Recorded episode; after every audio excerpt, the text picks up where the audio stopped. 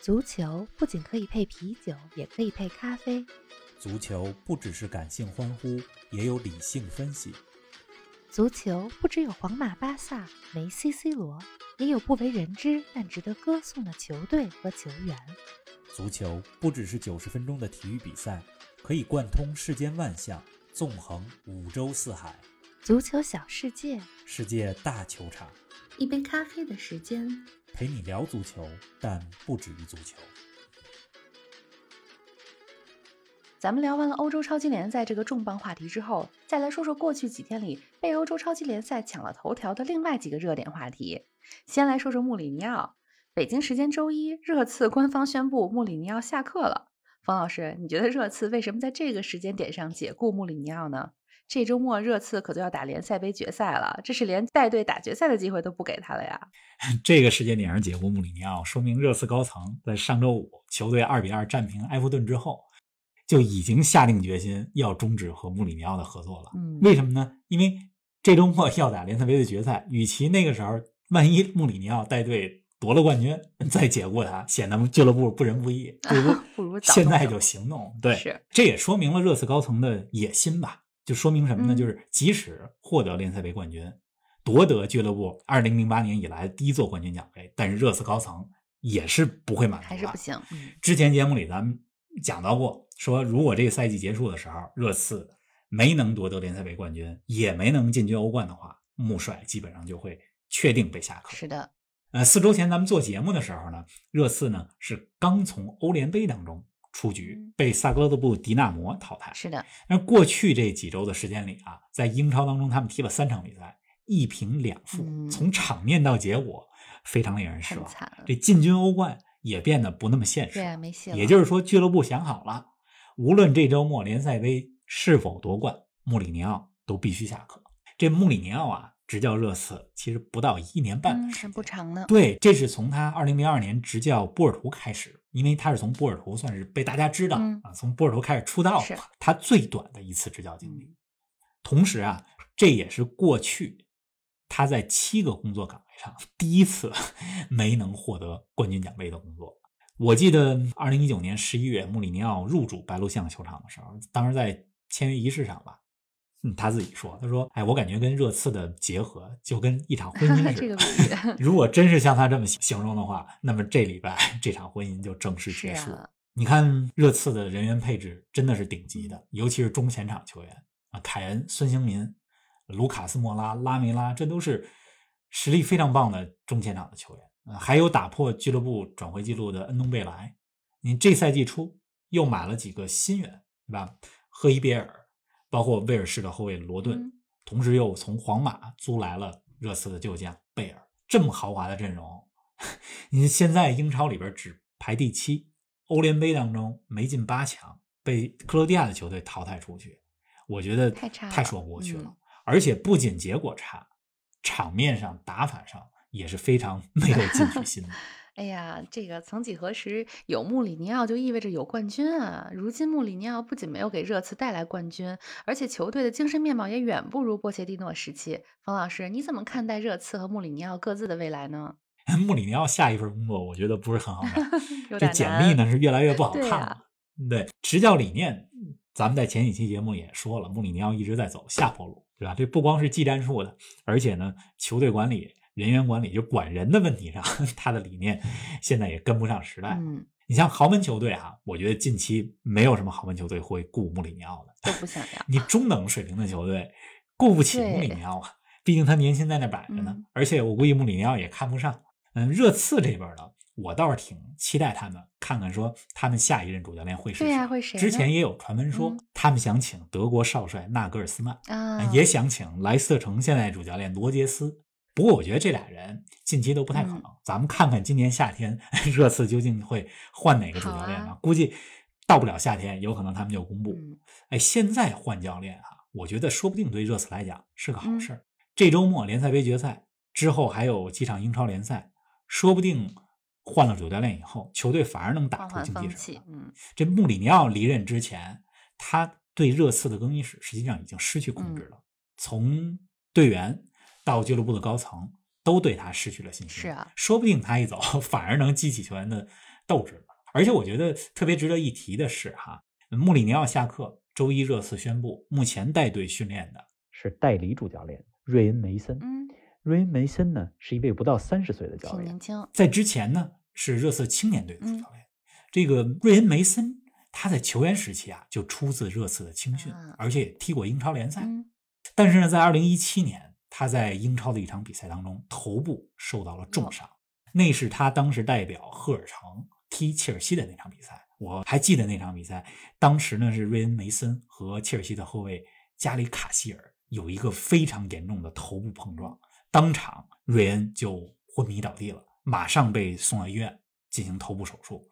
他恢复健康以后呢，就没法继续踢球了，就成了一个教练。这个瑞恩·梅森和纳格尔斯曼的经历其实有点像，就都是球员时期经历了重伤，转行开始做教练。我也希望说他带热刺的这段过渡的时期吧，能够成功。是啊，哎，如果您错过了四周前我们说的那期热刺与穆里尼奥专题节目的话，欢迎大家来回听一下那两期节目。方老师，咱们再把话题说到西班牙吧。上周末进行了西班牙国王杯的决赛中，巴塞罗那四比零大胜毕尔巴鄂竞技，捧起了过去两年来的第一座冠军奖杯。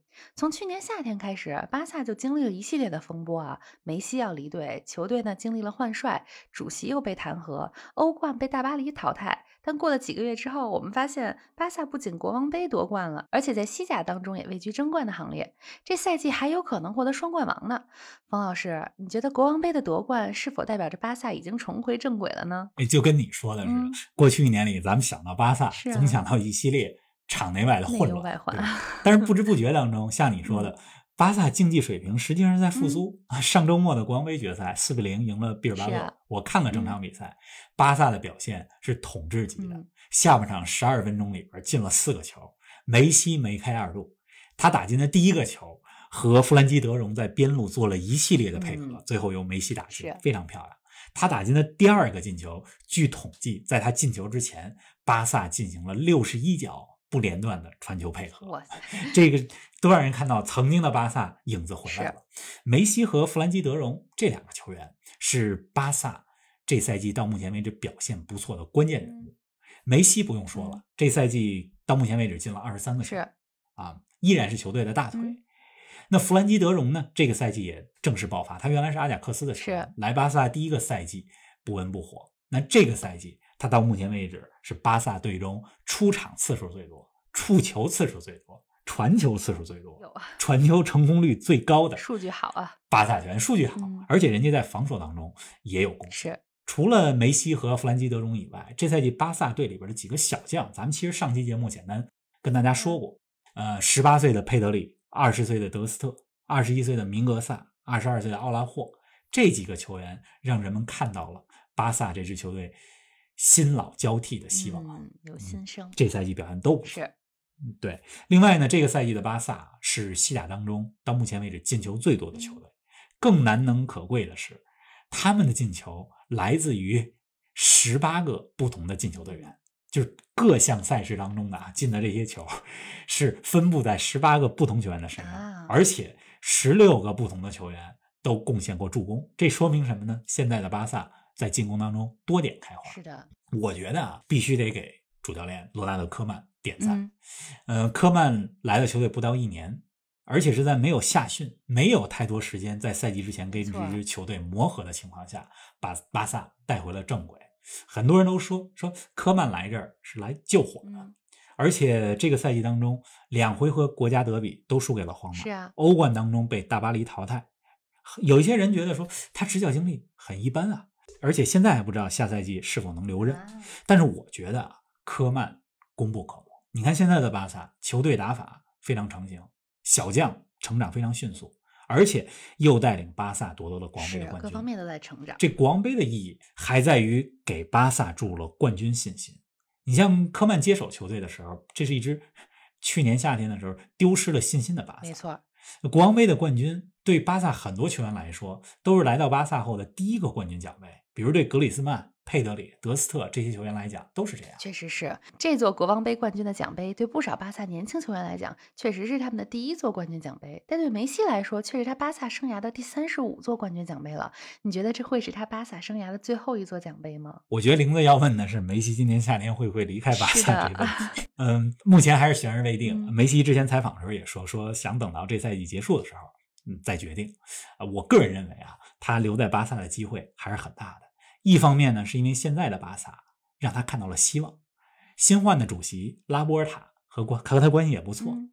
另外呢，梅西对巴萨也有感情。之前呢，梅西就表达过说，我要留在巴萨的话，钱不是最主要的考虑，而是希望这支球队能继续有争冠的实力。现在的巴萨，我觉得已经逐渐恢复到了正轨之上。另外啊，其他球队在今年这种经济形势之下。也很难支付梅西的工资，我还真不知道哪个球队 能接得过来梅西，呃，这么大的一个球星。对，呃，这赛季的西甲的冠军争夺到目前为止非常有悬念，马竞、皇马、巴萨都有机会。巴萨你甭看他排在第三，但是和马竞还有一场直接对话。你如果赢了马竞的话，巴萨我觉得会是今年西甲夺冠的大热门之一，因为毕竟皇马。还要为欧冠分心呢。是啊，哎，咱们再来说说拜仁吧。拜仁上周也经历了两个大事儿。上周中，他们在欧冠当中被大巴黎淘汰了，无缘欧冠四强。而在上周末呢，拜仁主帅弗里克宣布赛季后将从拜仁离任。冯老师给我们说说拜仁的近况呗。弗里克从拜仁要离任啊，我觉得这事儿既在情理之中，也在意料之中。为什么呢？啊，主要有这么几个原因吧。第一呢，大家都知道，嗯，弗里克和体育总监萨利哈米季奇之间有矛盾。这矛盾呢，不是一天两天的事儿了。拜仁夺得六冠王之前，这俩人 关于引援、关于球队建设思路就有着很多分歧。而且后来呢，也开始在公开场合开始互怼。对于拜仁这样的大俱乐部来讲，哈，其实主教练的权利是非常有限的，买人卖人这些权利都握在体育总监和俱乐部高层的手里。也就是说，弗里克和体育总监之间的关系。一直不太好。另外呢，弗里克在拜仁已经获得了六冠王。这个赛季在欧冠当中虽然没进四强，德国杯当中也很早被淘汰，但是德甲拜仁还是能够夺冠，实现九连冠这么样一个伟业的。我觉得也算是一个差强人意的结果。是，尤其是在今年伤兵满营，最近莱万又伤缺的情况下，弗里克执教拜仁一年多来哈，我觉得他带领拜仁赢得了几乎能赢得的所有荣誉。上赛季六冠王嘛。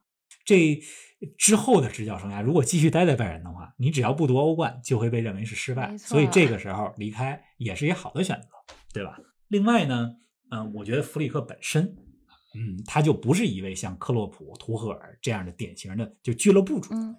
那他在执教拜仁之前，啊，实际上还有着在德国国家队当助教的这么一段经历，后来才来的拜仁。所以也有很多传闻说，二零二一年今年夏天的欧洲杯结束之后。他会接任勒夫，成为德国国家队主教练，也有这种可能。所以，如果成德国国家队主教练以后呢，就是我觉得国家队的工作生活方式也更适合他。国家队教练的强度压力强度没那么大，对，也没有俱乐部主教练那么大。所以现在其实大家关注的是什么呢？拜仁下一任主教练是谁？现在说实话，没工作的大牌教练也不是很多。对呀，穆里尼奥倒是刚刚下课，但是我觉得从以拜仁的风格来讲，不会选择穆里尼奥。最有可能的，据说啊，还是少帅三十三岁的纳格尔斯曼。他如果能来拜仁的话，对拜仁来说，我觉得是一个战术上的升级。咱们等着看，咱们可以期待一下。对呀，哎，过去几天国际足坛真的是大事儿不断啊，看看未来一周能不能稍微消停一些。咱们的关注点呢，还是回归到比赛本身。方老师跟我们说说未来一周有哪些值得关注的比赛吧。这周中超就要开赛了，我相信大家也等了很久，而且第一轮赛事里边就有广州德比。还有北京国安和上海申花的京沪大战，大家可以看看中超。另外，国际赛场呢，这周末我推荐几场比赛，大家可以关注关注。英超迎来争四大战，西汉姆联对阵切尔西，这是东西伦敦德比大战，对于英超争四啊很关键。哎，不过开句玩笑话，这切尔西还需要进欧冠吗？人家不是要去欧洲超级联赛了，对吧？另外，这礼拜日。英格兰联赛杯决赛，热刺对曼城，咱们看看穆里尼奥下课之后，热刺能不能有什么新的改变？是的。另外，下周中欧冠半决赛首回合就要来了，皇马对切尔西，大巴黎对曼城，大家拭目以待。是的，最近有太多可以关注的比赛还有热点了，希望大家继续关注足球本身，关注我们的节目，咱们下期不见不散。不见不散。